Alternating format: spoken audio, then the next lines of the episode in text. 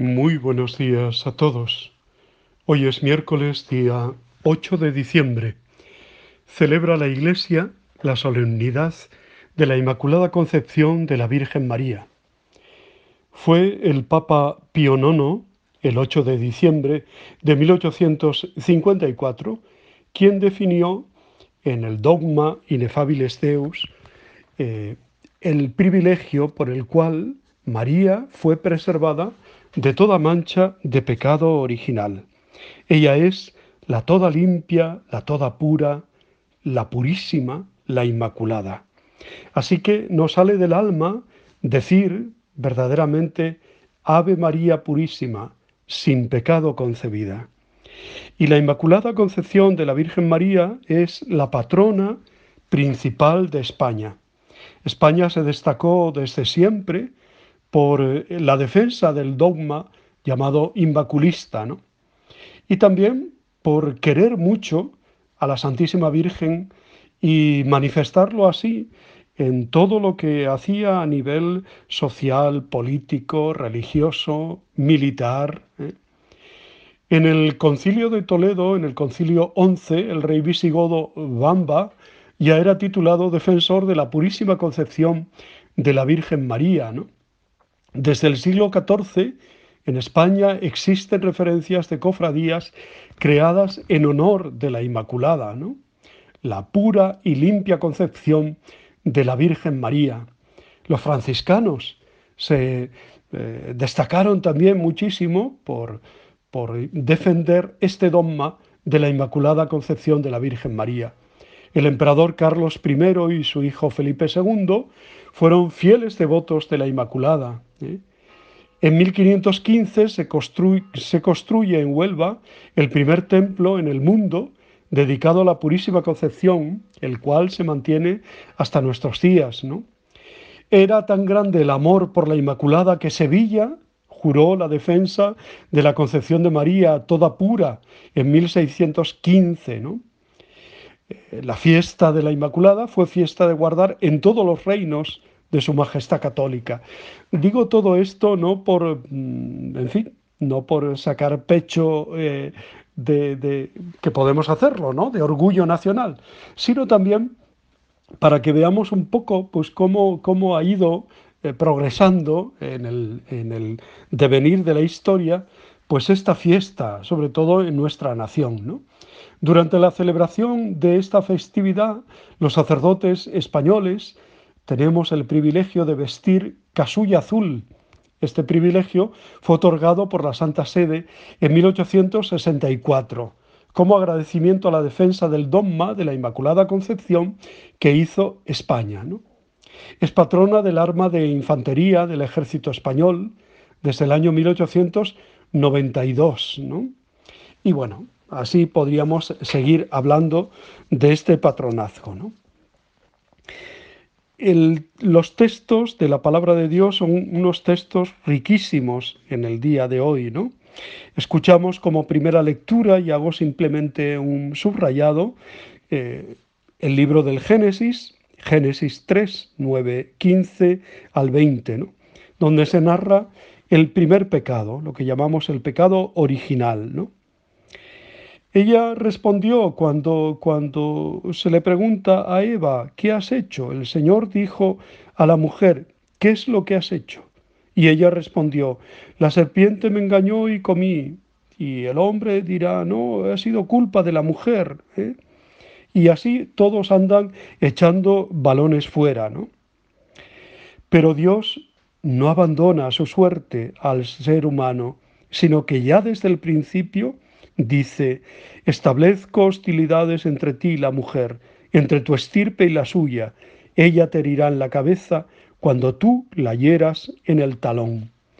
Mucha gente pregunta, en la imagen de la Inmaculada, ¿por qué vemos siempre esa serpiente con una manzana en la boca y siendo aplastada por, por el pie de la Virgen? Pues precisamente por esto, ¿no? Por esto.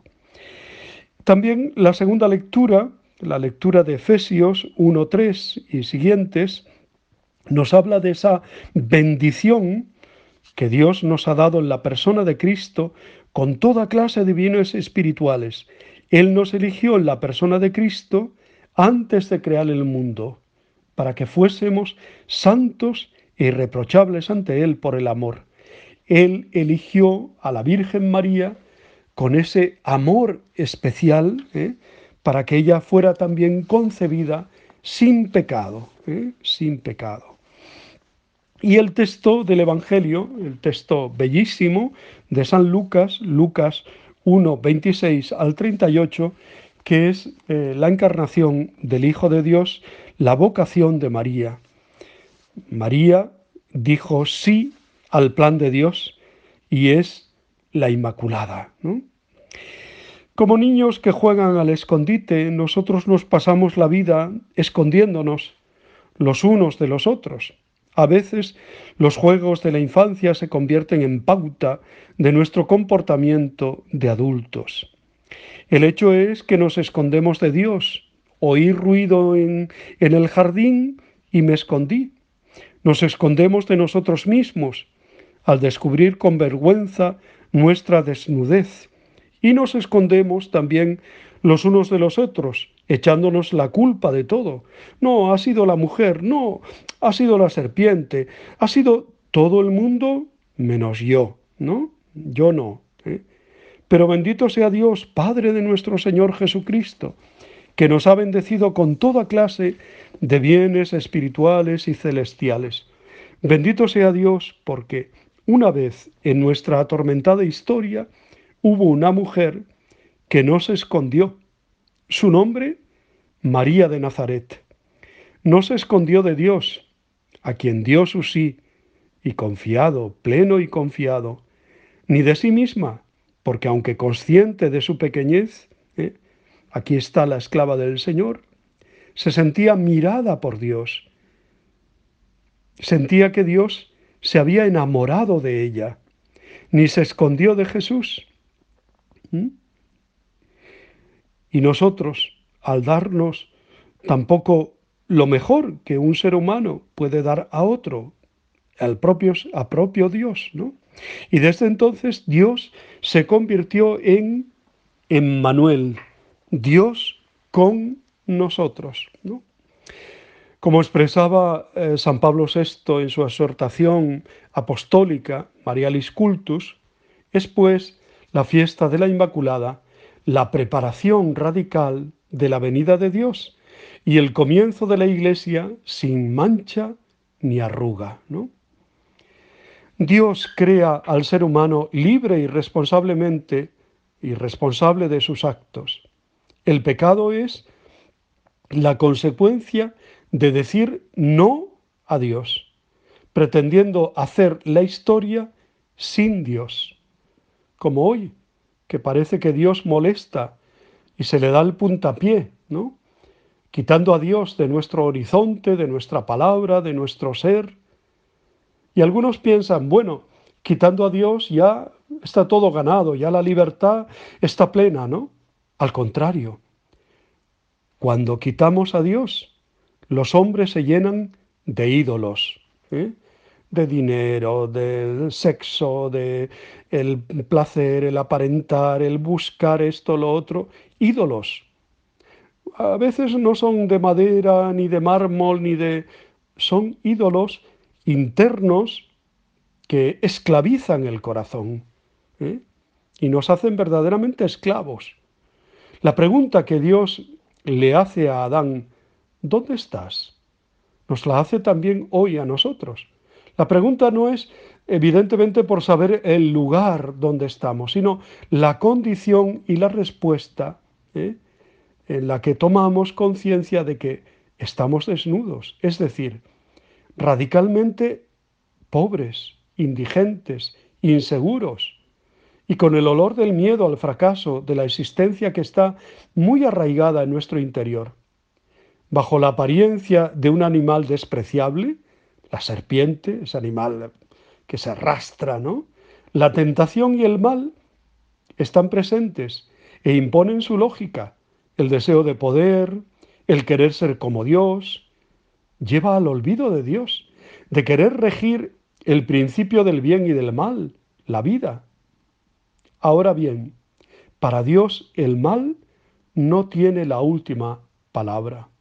Si Eva fue desobediente y dijo no, la nueva Eva, María, es la que nos muestra que el camino de la obediencia, la aceptación humilde de nuestra pobreza, nos conduce a la verdadera libertad, a la verdadera liberación. ¿eh? Cuando uno reconoce el pecado, ¿eh? las manchas que hay en nuestro corazón, todo aquello que nos esclaviza y que nos aleja de Dios y nos aleja de los demás, ¿eh? cuando pedimos perdón, realmente estamos entrando en la auténtica liberación. Dios con su misericordia nos rompe las cadenas de las ataduras, de las esclavitudes, ¿eh? de los ídolos. María, decimos en este dogma de la Inmaculada Concepción, fue concebida no sólo por sus progenitores humanos, según dice la tradición Joaquín y Ana, sino que fue pensada, pronunciada, querida y por tanto creada por Dios como modelo de lo que Él quiere para cada uno de nosotros, para todos nosotros. Vemos en María la garantía de que la oferta a la santidad que se nos regala en Jesucristo no es imposible. Todos estamos llamados a ser santos. Esto es, por el amor de Dios, ¿eh? que nos ha destinado, según el beneplácito de su voluntad, a ser sus hijos. Por tanto, la fiesta de hoy también nos invita a saborear este don, ¿eh? el don de que Dios nos ha destinado a ser santos, a ser felices, a ser plenamente hombres y totalmente mujeres, hechos y derechos. ¿eh? La presentación de María que hace el evangelista, San Lucas, es muy sencilla la, presenta como una creyente que se abre a la voluntad de Dios. El rasgo característico es que María es capaz de escuchar la voz de Dios que le llega a través del ángel, ¿no? Y reconoce su realidad. De hecho, ella en principio siente, bueno, ¿qué es esto, no? ¿Quién soy yo? Ella se siente humilde, pequeña, ¿eh? radicalmente indigente, pero se le invita a no temer, no temas, porque has encontrado gracia ante Dios, que es como decir, Dios te ama, Dios te quiere, y además la saluda llena de Dios, llena de gracia. ¿eh? Es este amor el que hará transformar la realidad de la vida, de su vida, de nuestra vida. Pero se precisa la acogida incondicional, ¿no? Como ella. He aquí la esclava del Señor, hágase en mí según tu palabra. ¿no? En este ahora que es el adviento, a lo largo del cual nos vamos preparando para una escucha radicalmente esperanzada, pues necesitamos despertar la confianza en Dios, ¿no? Y sabernos amados, sabernos amados desde toda la eternidad y queridos por Dios, ¿no? Y realmente el Señor nos invita a escuchar su palabra para ser enteramente libres, verdaderamente libres. ¿Por qué celebrar la Inmaculada Concepción de la Virgen María? La celebramos por lo que dice San Lucas, ¿no? Porque ella ha encontrado gracia ante Dios. Concebirás en tu vientre, darás a luz un hijo y le pondrás por nombre Jesús. Ese hijo es Dios que se hace carne en María. Por tanto, Dios la pudo hacer y lo hizo en María, hacerla toda limpia, toda pura. ¿Eh?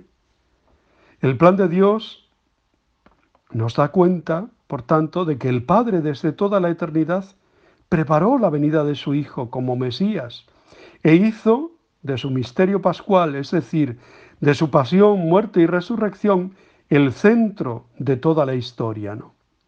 Su fundamento está en Cristo Jesús, en ese plan misericordioso, misericordioso de Dios, María ocupa sin duda alguna un lugar muy especial, ¿no? Muy grande. El lugar de María en la historia de, la salvación no es cualquiera, sino el primero después de Dios. Eso que tantas veces hemos cantado. Como tú, solo Dios, solo Dios. Tan grande es su misión que ella no podía tener mancha alguna. Por eso Dios la preservó desde su concepción de todo pecado. Era justo y bueno que fuese preservada sin pecado aquella de quien Cristo tomó la carne que vencería todo pecado. Por eso la fiesta de la Inmaculada Concepción de la Virgen María nos invita a la pureza, a la castidad, ¿eh? que no es ser tontos, que no ser personas disminuidas, eh, disminuidas o, tontas o, o, apocadas, ¿no? Es ser enteramente hombre y enteramente mujer y dar respuesta a lo que Dios nos pide en cada momento con absoluta libertad y responsabilidad. Los limpios de corazón verán a Dios, ¿eh? no tanto o porque solo tengan visiones en las que ven a Dios, sino porque la persona que está llena de Dios le sale el bien, le sale el bien y la bondad. Y todo lo que quiere en su vida es la limpieza total de su corazón, de sus palabras, de sus intenciones. Por eso cuidamos el corazón, como cuidamos también como misterio eh, entrañable, ¿no? La sexualidad personal y cuidamos de los demás y hacemos de que todo en nuestra vida responda al plan que Dios tiene con nosotros, ¿no? Y que se ha manifestado tan evocadoramente en la Virgen Santísima, en Nuestra Señora. Pues pidámosle a María que nos dé un corazón limpio, que nuestras palabras sean limpias, nuestras actitudes sean limpias, nuestros ojos busquen limpieza y bondad en todo, ¿no? María Inmaculada, en ti contemplamos la gloria que deseamos un día todos alcanzar. Intercede por este pueblo peregrino. Ayúdanos a comprender que nuestro norte es Jesucristo y vivir haciendo haciendo lo que Él nos diga. Danos la fuerza para comprender que en Cristo hemos sido elegidos y bendecidos para ser santos y limpios, inmaculados como tú. Ayúdanos a dejar atrás nuestro pecado ¿eh? y todo aquello que, que mancha, que oscurece, que ennegrece nuestra vida. Te pedimos que la iglesia de tu Hijo sea un lugar donde el pecador encuentre el sacramento de la misericordia, el sacramento del perdón, ¿no? Donde todo el mundo encuentre hogar y donde todos encontremos el consuelo y la paz de Dios. María Inmaculada, Madre de la Esperanza y causa de nuestra alegría, contemplando tu pureza, nos admiramos por las maravillas de Dios. Mira tú nuestras comunidades cristianas, ¿eh? donde hay abuelos, adultos, jóvenes, niños, religiosos, obispos, eh, el Papa, diáconos, sacerdotes, misioneros, eh, enfermos, en fin, todos, todos los, los hombres, ¿no? Cada uno con su propia historia y vocación, con relatos de alegría y de inmenso dolor. La herida del pecado nos hace mucho daño, ¿no? Pero no nos derrota intercede ante Jesús y haz que estas, mm, tus comunidades, sean casa de todos, donde todos encontremos verdaderamente el amor, la paz, la salvación de tu Hijo Jesucristo nuestro Señor. Madre mía Inmaculada, intercede por todos y cada uno de nosotros. Muchísimas felicidades a todos. ¿eh? Muchísimas felicidades a todas las que llevan también su nombre, las Inma, las, mm, todas las que de alguna manera, las Conchi, ¿eh? Conchita, en fin, llevan, llevan este nombre y todos cuantos celebran instituciones civiles, religiosas, militares, que celebran esta fiesta tan grande, a todas las parroquias también que lo celebran en este día de hoy. Que sea un día felicísimo para todos. Os doy eh, la bendición de Dios en el nombre del Padre, del Hijo y del Espíritu Santo. Os quiero.